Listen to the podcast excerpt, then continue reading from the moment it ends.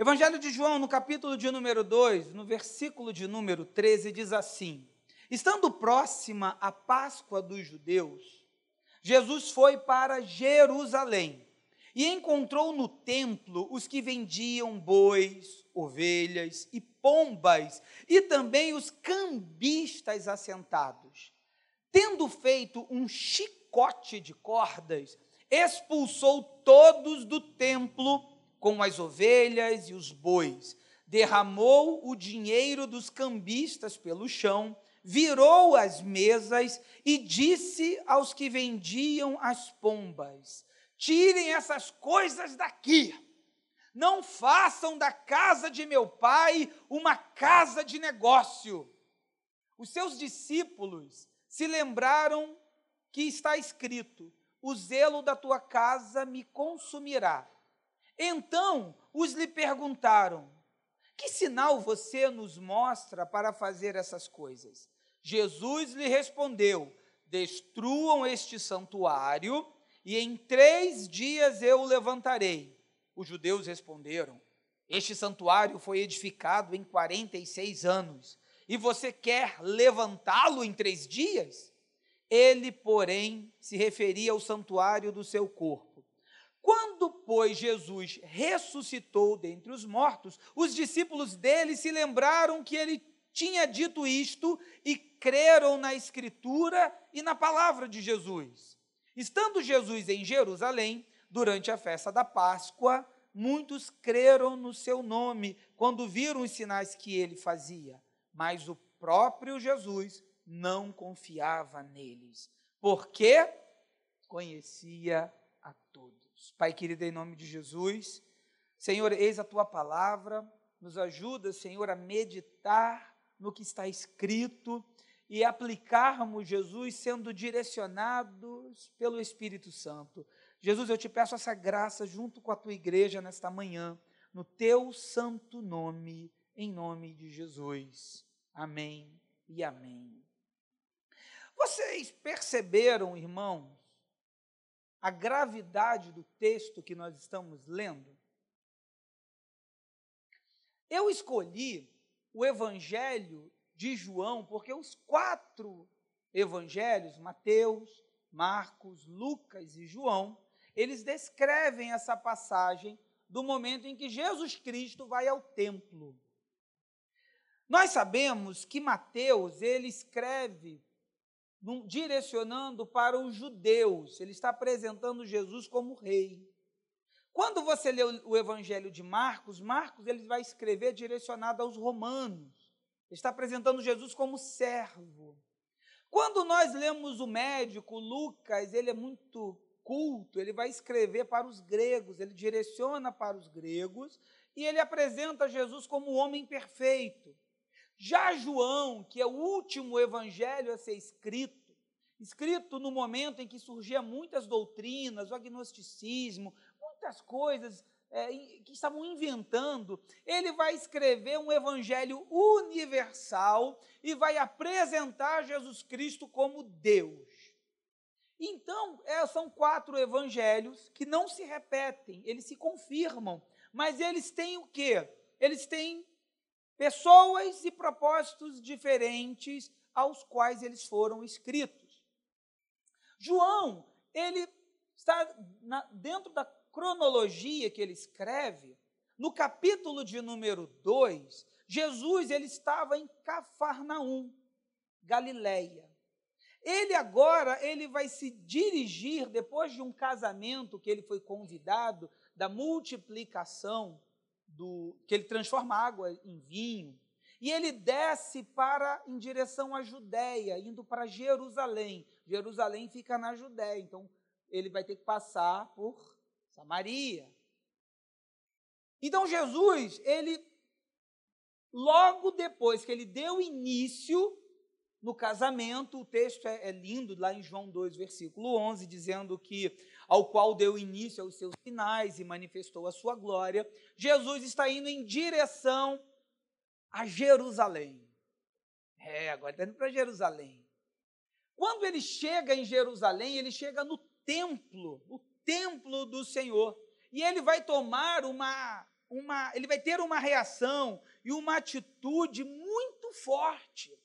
E isso fizeram os discípulos se recordarem do que o salmista diz no Salmo 69, verso 9, que diz: "O zelo da tua casa o consumirá". Jesus Cristo ele faz um chicote. Sabe o que você pega um chicote? Eu acho que ele ficou olhando assim, chegou no pátio, ele ficou olhando, todo mundo eh, vendendo, fazendo um monte de coisa, negociação na casa de Deus. Ele pega o chicote e bota para quebrar, meu irmão. A cena é uma cena assim que quando você olha, você imagina Jesus entrando no lugar gritando: "Não façam da minha da casa do meu pai". E vira a mesa e dá chicotada, e é boi correndo para lá, é cabrito correndo para o outro lado, e o pessoal corre, corre que o homem está com um chicote na mão. Essa foi a cena, irmãos. Não era aquela coisa assim, aleluia, sai endemoniado. Não, irmãos. Jesus chegou virando merda. Olha, eu fico imaginando o alvoroço. E qual é a denúncia que ele está fazendo no templo? Nós temos que entender uma coisa: tem o templo do Senhor e existem as sinagogas.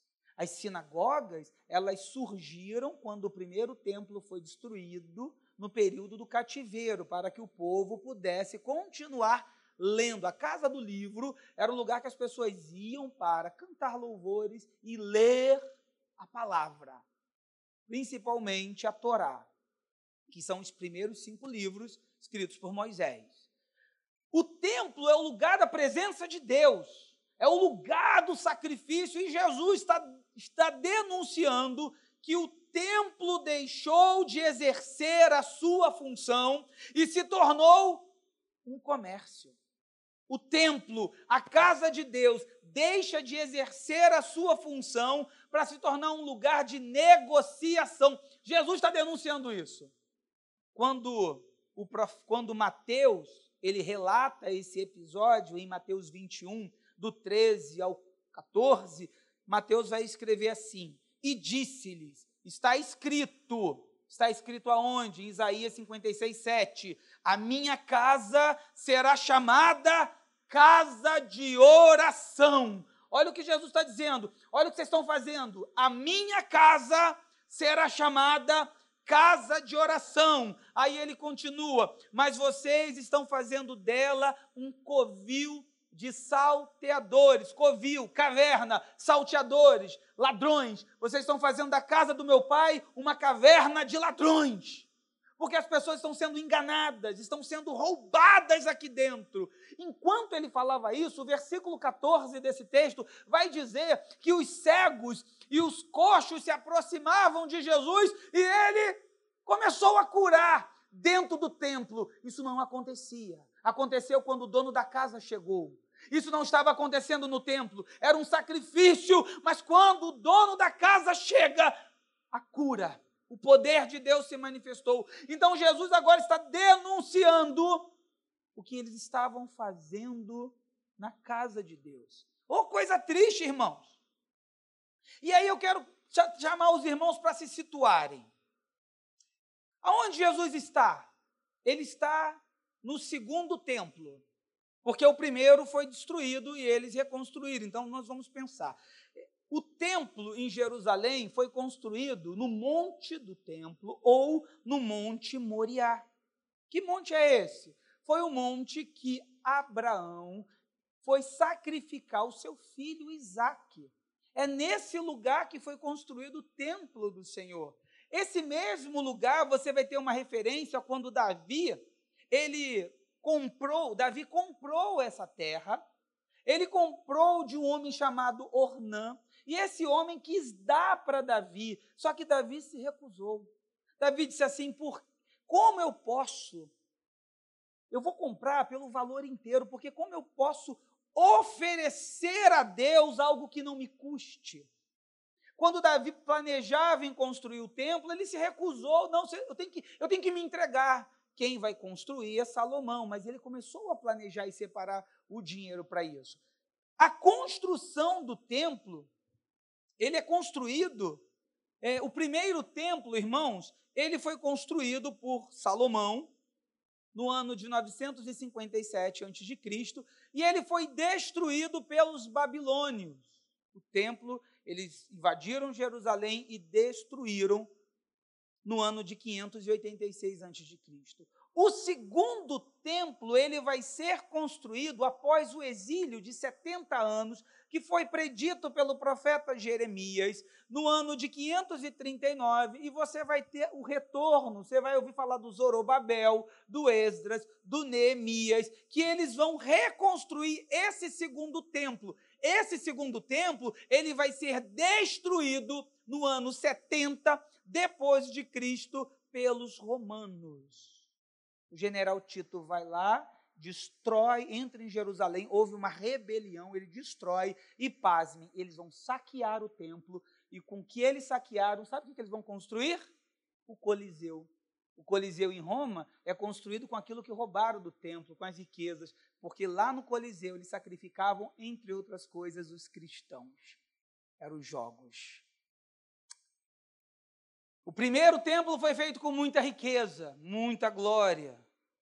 Tanto que quando você lê segundo livro das Crônicas 7,14, Deus está falando para Salomão, dizendo: E se o meu povo, que se chama pelo meu nome, se humilhar e orar, e buscar a minha face, e se arrepender dos seus maus caminhos, eu ouvirei dos céus, perdoarei os seus pecados e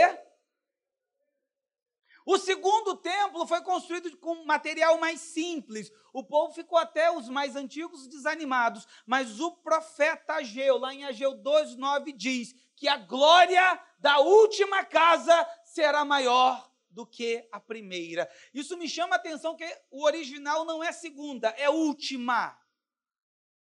Será que esse é o último templo? Bom, quando está chegando no século I antes de Cristo, esse segundo templo vai receber uma reforma. Ele vai ser reformado por um governador chamado Herodes o Grande. O Herodes o Grande era um psicopata que gostava de poder. Nós vamos falar mais um pouquinho dele. Mas ele vai reformar esse templo e ele vai fazer algo no, ele vai construir para agradar o César em uma vértice da muralha a torre chamada Antônia. A torre chamada Antônia, de uma guarnição romana, foi encarado até como algo afrontoso, porque era uma homenagem, homenageava um protetor de Herodes. E isso causou muito alvoroço. Mas era uma forma de negociação para que eles eram dominados, o povo estava dominado pelo, pelos romanos, era uma forma de eles tinham que aceitar, senão eles teriam que adorar o, o governador. O imperador, você sabe que a, a, quem tinha uma religião, e os judeus eram uma religião reconhecida pelo império, você tinha que prestar culto para você e culto também para o imperador. Então deveria ter culto a César. Há acordos aqui que por isso não foi necessário. Sabe o que, que eu quero trazer aqui, abrir um parênteses? Por que, que hoje Israel não constrói o templo, o terceiro templo? Por quê? Por que não constrói? Porque após a destruição do segundo templo no ano 70, eles perderam seus territórios, eles foram perseguidos, aí é diáspora. Eles saíram pelas, se espalharam pelas nações. No século VI vai nascer Maomé. E Maomé vai dar início, porque ele tem uma visão durante 23 anos numa caverna em Meca, ele vai começar o islamismo e eles vão crescer. E aí, sabe o que, que vai acontecer? Que o anjo, segundo Maomé, o anjo Gabriel revelou, no ano, no século 7, no final do século 7, um, o califa Abdul al-Malik vai construir o domo da rocha aonde era o templo do Senhor. Por quê? O domo da rocha, a pedra fundamental, era onde eles dizem que Maomé foi assunto aos céus. E Maomé subiu aos céus, o profeta. Para eles, existem três lugares mais importantes, e Jerusalém é o terceiro. Primeiro é Meca. Então, o que, que acontece? Naquele lugar, aonde era o templo, no Monte Moriá, onde Jesus está agora, vai ser construída uma mesquita aonde a cúpula é enorme, toda feita de ouro maciço. E ali, irmãos, foi construído. Então, só para você ter uma, para vocês terem uma ideia de transformação, no longo do tempo, você vai ver no, que o, o, o, filho de Salomão não soube administrar, as tribos vão se dividir, vão ser dez tribos, tribos, dez tribos do norte, que serão conquistadas pelos assírios e vão deixar de existir. Você depois vai ter a, a, a, o reino do sul, que é Judá e Benjamim, que os babilônios vão levar cativos. Depois os babilônios vão perder para os persas. Depois vai vir Alexandre de Macedônia, o Alexandre o Grande, em 332 a.C., vai conquistar. E em 63 a.C., os romanos vão dominar. Então, quando você entra no Novo Testamento, nós estamos no domínio romano, e é greco-romano, porque eles mantiveram algumas coisas dos gregos. Então, é greco-romano. Então, o, que, o quadro que a gente está vendo ali é o templo do o terceiro. Por que, que eles não reconstroem o terceiro templo, irmãos? Eles até querem reconstruir o terceiro templo, mas mexe, mexe para tu ver. Vocês sabem quantos quantos israelenses existem no mundo? Vocês sabem dizer? Eu vou dizer para vocês. Está no Google, viu, gente? É só ir lá. 13 milhões, a estimativa. 13 milhões, dos quais 41% estão vivendo em Israel. Hoje, apenas 41% vivem lá. Sabe, é, é, é, quase assim, 13 milhões é o quê? 6% da população brasileira de 220 milhões? Deve ser mais ou menos isso. Sabe quantos muçulmanos existem espalhados no mundo? Último censo de 2010, 1,6 bilhões de muçulmanos. Sabe o que, é que significa? Que se eles forem mexer ali no domo da rocha, na pedra fundamental que Maomé subiu, tem 1,6 bilhões que vão vir atacar Israel. É uma guerra humana que é impossível de se vencer. Impossível.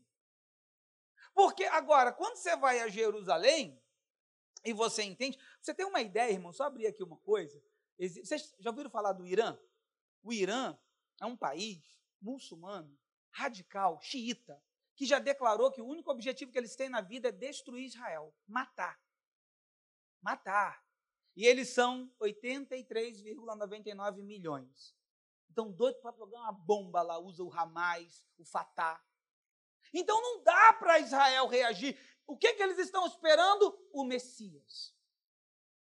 O povo de Israel está esperando a vinda do Messias para que eles possam então libertar Israel e reconstruir, tirar o domo da rocha e reconstruir o terceiro templo. Isso aqui é só para a gente ter uma ideia por que, que não é tão simples. E eu conversei com alguns judeus e eles relatam, não é tão simples. Israel não tem como. A guerra dos seis dias, se você já deve ter ouvido falar dessa guerra, é uma guerra que Israel conquistou Jerusalém. Mas Israel conquistou Jerusalém, o que, é que eles tiveram que fazer? Eles devolveram o domo da rocha, ficaram com o, o, muro das lamentações, devolveram também outras partes aos cristãos, igrejas. Lá, lá, em Jerusalém tem outras mesquitas muçulmanas. E eles passaram a ter o controle quem controla Jerusalém é o, o exército e a polícia israelense. Mas lá no domo da rocha eles não entram. Quem controla é tipo uma guarda palestina. Gente, é uma coisa assim, é, é mundos dentro de mundos. Então, olha, olha a dificuldade para construir. Então, Jesus está agora dentro desse período, entrando no templo, denunciando. Agora, escuta mais. Você sabe que o Herodes o Grande, ele que reformou esse segundo templo, ele já havia morrido. Herodes o Grande é aquele que mandou matar as crianças em Belém. Mas ele morreu. Lembra que Jesus foi para o Egito e ele vai ter que voltar do Egito quando morreu o perseguidor? Só que agora ele está vivendo na era do Herodes o Antipas. O Herodes Antipas, que é filho dele, que conseguiu sobreviver, chamado também de o tetrarca da Judéia, é, foi esse que mandou decapitar o João Batista. Por quê? Por quê, gente? Porque ele, João Batista estava denunciando que o Herodes Antipas se divorci, estava se divorciando da irmã e estava possuindo ilegitimamente a Herodias, que era esposa do seu irmão, o Herodes Filipe I. Olha que fofoca, que fuxico gospel está rolando, gente, aqui nesse negócio.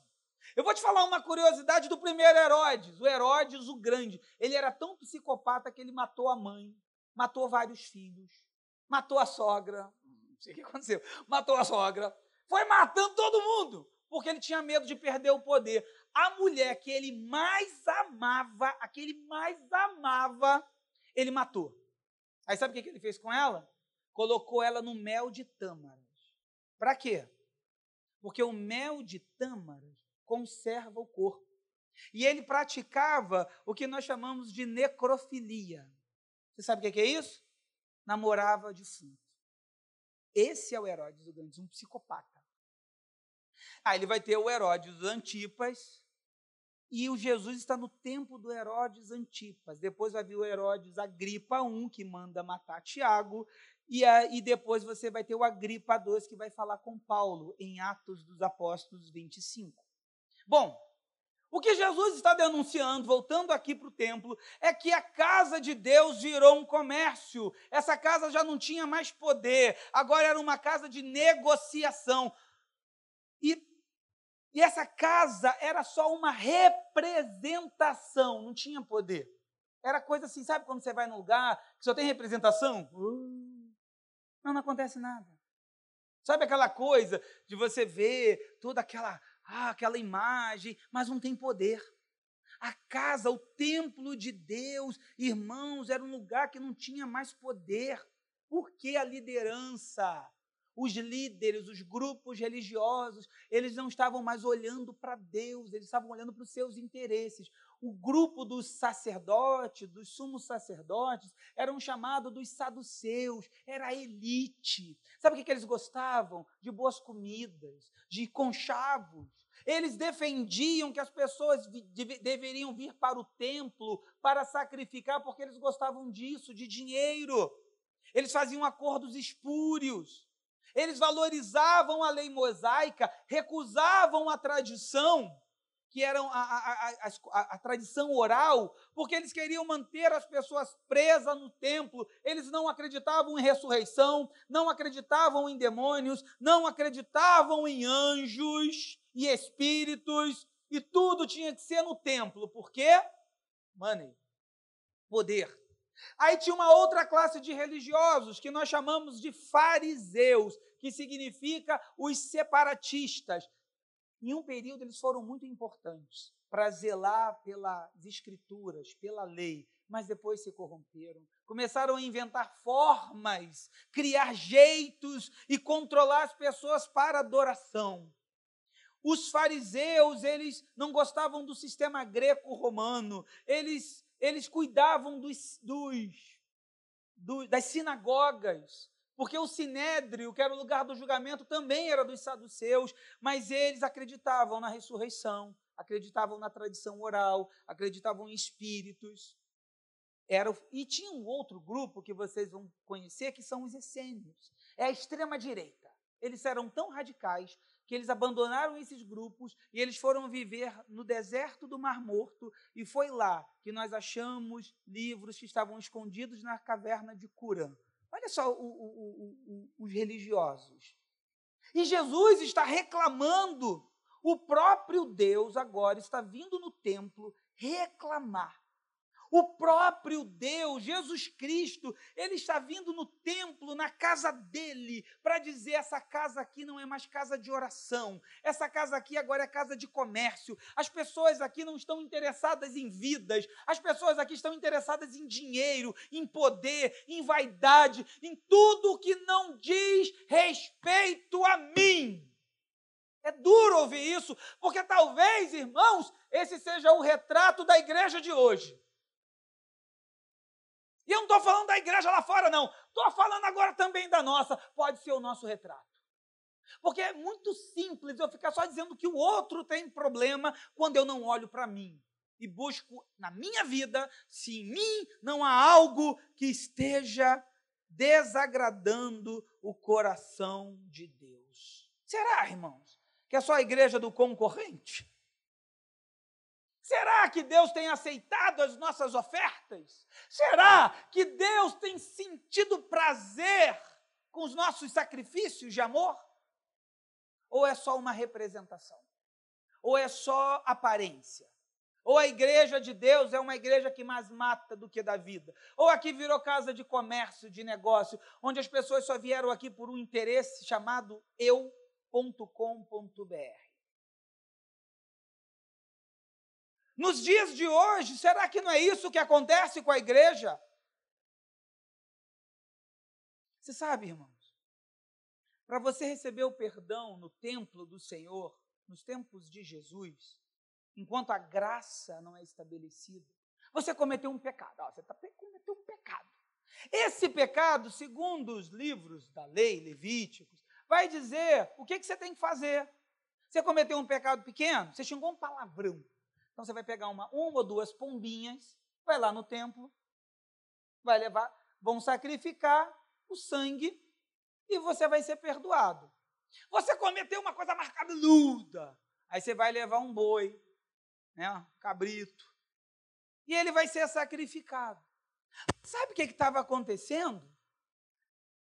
Agora, irmãos, não precisava fazer mais isso. Você chegava no templo, e falava assim: é, é, Pois não, aqui é do templo, pois não, posso ajudá-lo? É, eu cometi um pecado. Cometeu, filho? O que, que você fez? Ih, traí minha esposa. Ah, traiu? O que, que, que a gente faz aqui no livro? É um boi. É um boi. 500 reais. Se fosse a moeda de Israel, 500 shekel. Ele pagava, pegava o boi. Qual é o trabalho que ele teve? Fazia aquela carinha de piedoso botava a mão na cabeça do bicho, matava o bicho, estou livre. Sabe o que estava acontecendo com o templo, irmãos? Não se tinha compromisso mais. Não é muito parecido com os dias de hoje? Você vem para a igreja, você quer prosperar, aleluia. É me dar mil reais. Amém. Aí você sacrifica mil reais no altar e você vai ganhar dez mil. Irmãos, isso é um engodo. Mas não é isso. Ou então, eu quero uma benção, mas eu não quero ter vida com Deus. Eu não quero cuidar do meu animal em casa. Eu não quero sacrificar aquilo que me é importante. Eu quero a bênção, mas eu não quero compromisso. Eu vim na igreja para negociar com o papai. Como é que é isso, irmão? Não é isso que a gente está vendo hoje? Tem gente que vem para a igreja, é só aparência, sai daqui da igreja, é, é uma vida totalmente atribulada. Oh, Jesus! Nós estamos vivendo a igreja dos últimos tempos. Será que a gente não acorda? Estamos negociando com Deus, achando que aqui é encenação. E às vezes, irmão, eu estou com medo. E vocês vão ver coisa. E, vai, e calma, vocês estão preparados para ouvir. Tem mais. Não é bater no povo, não, irmãos. Não estou batendo ninguém, não. Cada um é dono de si. Mas eu estou dizendo para você que isso é horrível uma representação que não transforma vidas, uma igreja que não tem a presença de Deus, uma igreja que não tem poder de Deus, uma igreja que é só aparência, é teatro. Deus quer fazer poder, Deus quer manifestar a sua glória. Oh, meu Deus! Uma igreja são pessoas que têm compromisso, que têm vidas separadas. E não vim aqui na igreja, eu quero continuar no pecado. Eu só quero aliviar a dor toma sorrisal, toma Dorflex, vai aliviar a dor, tem um monte de coisa, mas se você quer transformação, você tem que mudar de vida. Oh, aleluias! Vida que só tem aparência e o conteúdo é vazio. Vida que só tem aparência, mas por dentro é vazio. É por isso que Jesus chama os fariseus de sepulcro caiado. Sabe o que é isso?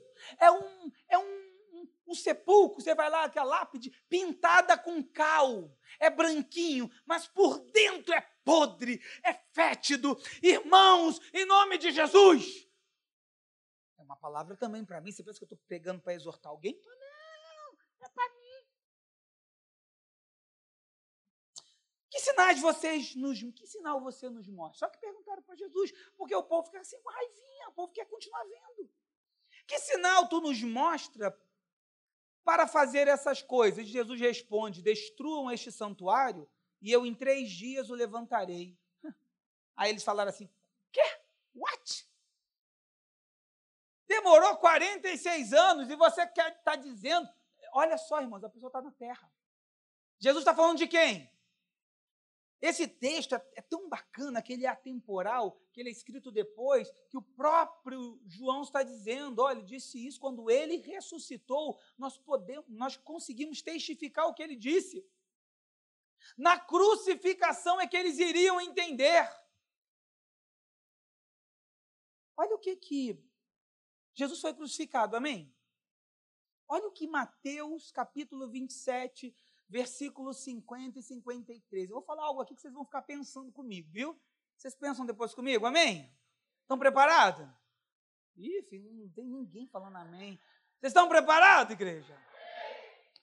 Mateus 27, 50 53. E Jesus, clamando outra vez em alta voz, entregou o Espírito. E aí ele o que vai dizer agora?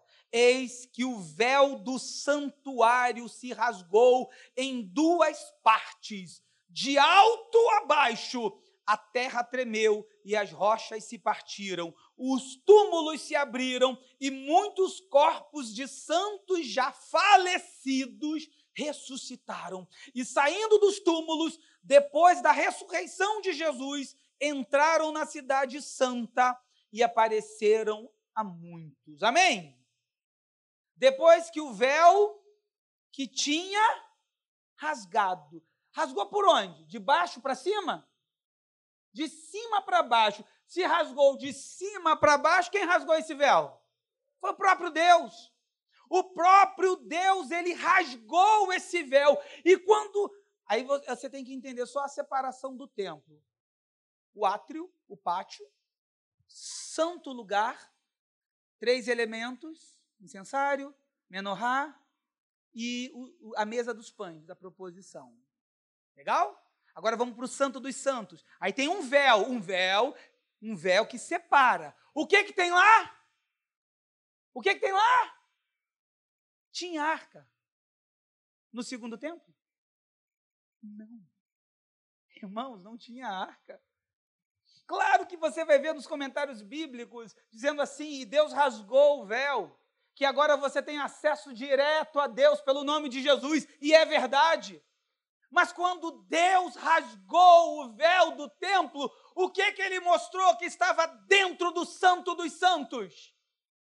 Ou havia uma representação do que era a arca, porque a arca havia desaparecido, ou não havia nada. Você consegue pensar isso comigo? Ou devia ter uma cópia, ou não devia ter nada. Escuta uma coisa que eu vou te dizer, igreja: cópia não faz efeito na vida de ninguém. Lugar vazio não transforma a vida de ninguém. O santo dos santos agora, ou deveria ter uma cópia, ou deveria estar vazio porque a arca da aliança, a arca feita de madeira de acácia, revestida de ouro por dentro e por fora, era o lugar que era, tinha uma tampa chamada tampa de propiciação. E dentro da arca havia, havia três elementos: o maná, a vara de Arão que floresceu e as pedras da, das leis que o Senhor entregou. Lá não tinha mais. Mas aí tem mais uma coisa. Lembra que nós falamos aqui no, no último domingo à noite do dia da expiação, que acontece uma vez por ano, é o Yom Kippur? O que, que é isso? O que, que é isso? É o sumo sacerdote que uma vez por ano ele amarra uma corda na cintura com sua roupa, com os sinos, e ele entra no Santo dos Santos, ele passa pelo véu, e ele vai aspergir um sacrifício do dia todo, e ele vai aspergir sangue no propiciatório pelos seus pecados e os pecados de todos. Mas como ele vai fazer isso se o que tem lá dentro é uma representação? Se esse sumo sacerdote não. Olha, sabe como é que era a regra? O Talmud nos mostra. Ele ficava uma semana antes, reservado, orando, meditando, lembrando como é que é feito todo o ritual, para não errar em nada, porque Deus queria que tudo fosse feito perfeito. Mas se lá dentro só tem uma representação, qual é o temor que ele tinha? Se na casa de Deus não há manifestação do Senhor, qual é o temor que a igreja vai ter? Qual é o medo que nós. Não é medo, não, é temor do Senhor, porque nós vemos a presença dEle. O que eu tenho visto hoje, irmãos, é as pessoas achando que a igreja é qualquer coisa, menos o lugar santo. Não se tem temor, não se tem reverência, não se tem nada, porque às vezes, irmãos, é tudo representação. E é isso que me incomoda. A igreja sem poder do Espírito não exerce o poder da transformação. Se nós não tivermos o Espírito Santo na igreja, vai ser só reuniões animadas, talvez um louvor bem bacana, talvez uma palavra divertida, mas não haverá poder de Deus. O que transforma a igreja é a busca do Espírito Santo, é a glória de Deus que desce nesse lugar, aleluias. Isso me constrange. Me constrange porque eu sei que Deus fala, que Deus está vivo, que Ele é o mesmo ontem, hoje, eternamente. Deus continua fazendo milagres. Nós somos a igreja dos últimos dias. Deus quer manifestar a sua glória, aleluias. Pastor, cadê essa arca da aliança? É, irmãos, não se sabe o paradeiro da arca não se sabe. A última menção que a Bíblia faz está no livro de 2 Crônicas 35, 3. A última menção. O rei Josias. A última menção. No reinado dele. Dizem alguns teólogos que o profeta Jeremias escondeu-a no Monte Nebo. Dizem outros que ela desapareceu.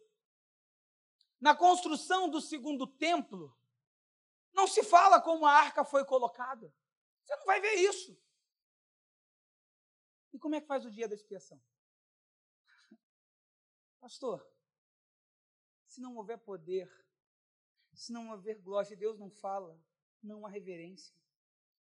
É só ritual. É vida ritualística. É vida sem transformação. É vida que a, a igreja pode até virar a sua sociedade, o seu meio de convívio mas não transforma a sua vida, não transforma a sua família, não transforma a sua casa. Nós precisamos acordar a igreja. Claro também que vocês me conhecem, eu sou um pastor muito divertido. Eu gosto de brincar. E aí, qual o problema? Mas nós precisamos levar as coisas de Deus a sério. Deus precisa falar da glória de Deus. Será que nós estamos sendo somente uma representação Será que as nossas vidas, nós não temos mais reverência a entrarmos no santo lugar? Ou no santo dos santos? Será que eu não consigo mais perceber que agora Deus não está vivendo mais em templos feitos por mão de homens? Qual é o lugar agora que Deus está vivendo? Qual? Qual? Você sabe? Deus está vivendo dentro de mim, de você. Paulo diz assim: Não sabeis vós que sois templo do Espírito Santo e ele habita em vocês. Agora a pergunta que eu faço à igreja é: no santo dos santos do seu coração, há a presença de Deus ou é só representação? Dentro do seu coração, o que, que tem lá dentro? Porque um dia o Senhor vai rasgar essa cortina e ele vai apontar. E, ah, irmãos, eu falo com muito temor: será o que, o que Deus vai encontrar dentro do meu coração? É apenas representação, teatralidade, gritinhos, uh! e não poder, e não presença dEle. É isso que Deus está falando com o meu coração. Nós precisamos não ser uma representação, nós precisamos ter o Espírito Santo dentro de nós, aleluias! Ser cheios da graça. Aí teremos identidade forte. E aí não é qualquer coisa que muda o nosso coração, sabe por quê? Porque no Santo dos Santos está lá dentro a presença de Deus. Deus, quando construiu o tabernáculo, ele queria viver no meio do povo. Porque eles viviam no deserto. O primeiro tabernáculo, ele era móvel. Eu estava ouvindo a aula, estava numa aula. E aí o professor, aqui na nossa igreja, falava. A nuvem andava, a sombra se movia e as pessoas iam atrás da sombra no deserto. Aí parava, a nuvem descia, vamos acampar, Deus quer que a gente fique aqui. Aí a nuvem levantava, oh meu Deus, já vai Deus de novo, vamos embora, Deus. Irmãos, e tinha que desmontar o tabernáculo e montar. Em Números, capítulo de número 3, você vai ver a divisão dos, do, dos levitas que cuidavam do tabernáculo. Eu só vou dar uma pista para você, eu esqueci a numeração mas o número das pessoas que carregavam o peso era muito pequeno, comparado a quem cuidava do ouro e da prata e quem cuidava dos enfeites. É sempre assim. Quem cuida do peso é sempre um número pequeno. Mas para o dia da festa, todo mundo quer. Todo mundo quer o dia da festa ou o dia do enfeite. Uh, mas o dia de cavar buraco, o dia de servir, de carregar. Ah, ninguém quer, irmãos. Números 3 mostra isso. Eles seguiam, vamos voltar aqui para a nuvem. Eles seguiam a direção de Deus e hoje a igreja segue o quê? Hoje nós seguimos quem? Não temos reverência na casa de Deus, não respeitamos mais a autoridade. Eu não estou dizendo aqui, vocês sabem, a gente não é uma igreja que fica, ó, oh, o pastor está vindo, uh, o pastor está vindo. Não. Mas eu estou dizendo com você, irmãos. Olha, nem tudo que você vê, posso todas as coisas, mas nem tudo me convém, diz o apóstolo Paulo. Eu não preciso sair do mundo, não, eu vivo no mundo, mas tem coisas que não é para mim, sabe por quê? Porque nessa casa habita a presença de Deus e não é uma representação de Deus. É isso que nós precisamos nos encher da presença do poder de Deus quando em Mateus 28, 18 e 20, Jesus diz assim: E chegando-se Jesus falou-lhes, dizendo: É-me dado todo o poder nos céus e na terra. Portanto, ide ensinai todas as nações, batizando-as em nome do Pai, do Filho e do Espírito Santo, ensinando-as a guardar todas as coisas que eu vos tenho mandado, e eis que eu estou convosco todos os dias até a consumação dos séculos. Amém. Deus está dando uma ordem. Aí, nós nos reunimos aqui, irmãos, porque é, a igreja do Senhor é quando há um ajuntamento de igrejas. Amém? Amém? Não é a parede que é santa. Não é o microfone que é santo, nem é você e eu. Quando nós nos reunimos para adorar a Deus, quando uma igreja entende esse propósito, o milagre acontece, as notícias de cura. É por isso que na semana do avivamento, quando o povo se uniu em um só propósito, Deus começou a falar na igreja, começou a, a fazer curas na igreja. Deus só mostrou para gente essa semana uma pitadinha do que é parar de ser teatro e ser igreja do Senhor. Aleluias! Porque quando o povo se une, a glória de Deus se manifesta, filho volta para casa, casamentos são restaurados, enfermos são curados, por quê? Porque há poder. Porque há poder de Deus. Porque Deus está no lugar. Ele não habita mais entre nós, ele habita dentro de nós. Aleluia. Irmãos, olha que responsabilidade. Já parou para analisar isso, irmãos? Deus quer ver o que é que tem dentro do nosso coração. Sabe por quê? Escuta isso. Não adianta dizer que você tem Deus e viver uma vida aprisionada nos seus desejos. Aí eu tenho Deus, mas vive, vive nesses seus desejos. Vive, sabe? Não adianta, irmãos, você dizer, ou eu. Porque é bem verdade, quem me conhece é minha esposa, são meus filhos, está lá o santo ali olhando para mim, ele sabe quem eu sou. Então, eu, eu posso estar tá matando meu filho, sabia disso? Por quê? Porque ele vê o pai pregando aqui uma coisa, mas em casa o pai é outra, o que, que ele diz? É só representação, não tem poder. É mentira. Querido, desculpa, mas o que a gente tem visto isto. Gente que na igreja, alabachura, ai, ai, ai, ai, ai, ui, ui, ui, tá tchau. Chega em casa, irmãos. Eu acho que chega em casa, bota a mão para trás. Encapetado, endemoniado. Tô falando, rapaz. Isso não dá medo na gente, não? Eu, uma vez, olha, eu lembro, pastor falou de púlpito, pastor Ablarmin, uns 10 anos atrás. Teve uma reunião de ministérios, de líderes. Aí pediram para uma esposa falar. Ela falou. Eu só queria pedir uma coisa: que quando ele brigasse comigo, ele não me jogasse os pratos. Tu tem, o que, que, que eu imaginei? O servo assim, igual um ninja. E ela só no Matrix, ó, só se defendendo. Irmãos, não adianta, irmãos, que se viver de aparência não muda nada. Se nós não tivermos uma vida com Deus, eu não estou dizendo aqui, olha, eu não estou aqui para ficar apontando vida de ninguém, eu não estou aqui, estou pregando para mim, irmãos, estou suando porque eu estou pregando para mim. Se nós não tivermos uma vida não adianta dizer que é espiritual. Escuta isso. Não adianta dizer que é espiritual e você não gosta de oração. Eu nunca vi espiritual que não gosta de orar.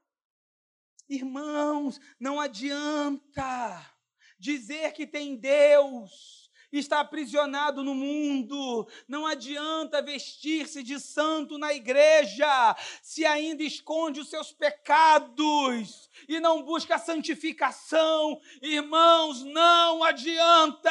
O que adianta é você se humilhar na presença de Deus e dizer: Deus, eu sou imperfeito, tu sabes, muda a minha vida. Eu não estou dizendo aqui, Deus é tão bom, escuta o que eu vou dizer é o que, é o que deixa as pessoas lá fora muito indignadas com a gente. Deus não é esse Deus que fica assim, sabe? É, pecou, né, miserável?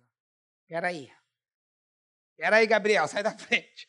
Eu vou. Não, não é esse o Deus. Se eu me humilhar diante do teu altar e sacrificar aquilo que me custar, os teus ouvidos ao meu. Irmãos, não importa o que a gente cometa, é tempo de nós nos enchermos de Deus. Se por um lado a palavra parece chicote, por outro ela tem o perdão e o amor de Jesus. Deus não está aqui para destruir ninguém, Deus não está aqui para pesar a mão em cima de ninguém. Deus está aqui essa manhã para te dizer: você pode ser melhor, moça, você pode ser melhor, moço, basta você entregar tudo para mim. Aleluias! Coisa triste, irmãos. Você já leu Atos, capítulo de número 19? Filho de crente não é crentinho, não. Você sabia disso? Não é. Porque os sete filhos de Seva, que era um judeu, que era um sumo sacerdote, era um dos principais, viram endemoniada e foram lá tirar. Ô capeta, sai em nome de Jesus a quem o apóstolo Paulo está pregando. Ao diabo, peraí, Deixa eu ver aqui na relação. Eu conheço Jesus, o chefe. Sei quem é Paulo. Mas e você, quem é?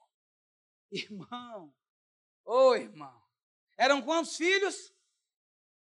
Sete. Sabe o que aconteceu com os sete? O demônio veio com a unção do Bruce Lee. Rebentou todo mundo, irmãos. Porque não tem autoridade. Eu me lembro uma vez, está acabando meu tempo, eu vou encerrar. Eu estava uma vez, entrei numa sala endemoniada. Aí veio aqueles irmãos que gostam de ser exibidos. Já viu os irmãos que. Aí, não, pode soltar o diabo, pode ser mesmo. A menina magra, a menina, magrinha. Pode soltar, que não sei o que, labaxéria, labachúria. Aí o demônio parou. Pode soltar ele. Pode, pode, pode. Faz melhor. Deixa só eu e ele aqui na sala. Ele pensa que eu não sei quem ele é, o que ele faz. Aí ele. Irmão, aí sabe o que eu lembrei dele? Do Michael Jackson. Ele saiu assim. Ele foi embora, irmão. Quer? Porque representação não é autoridade espiritual. Porque vai ter uma hora, irmão, que vai passar vergonha. Nós precisamos nos encher da presença de Deus. Vem, ministério de louvor. Vem que eu quero encerrar. Oh, aleluias. Oh, aleluias. Será que a gente consegue cantar um pouquinho? Se eu me humilhar, a gente não tem músico, mas a gente tem muita vontade de adorar Deus. Sabe o que é isso, irmãos? A gente tem vontade de adorar Deus. O autor, olha, escuta o que eu vou dizer para encerrar. Paulo diz em Romanos 12, versículo 1 assim: Portanto, irmãos, pelas misericórdias de Deus, peço que ofereçam o seu corpo como sacrifício vivo, santo e agradável a Deus. Este é o culto racional de vocês. E não vivam conforme os padrões deste mundo, mas deixem que Deus os transforme pela renovação da mente, para que possam experimentar qual seja a boa, agradável e perfeita vontade de Deus. Hebreus capítulo de número 13, versículo de 15 ao 16. Hebreus 13, 15 ao 16.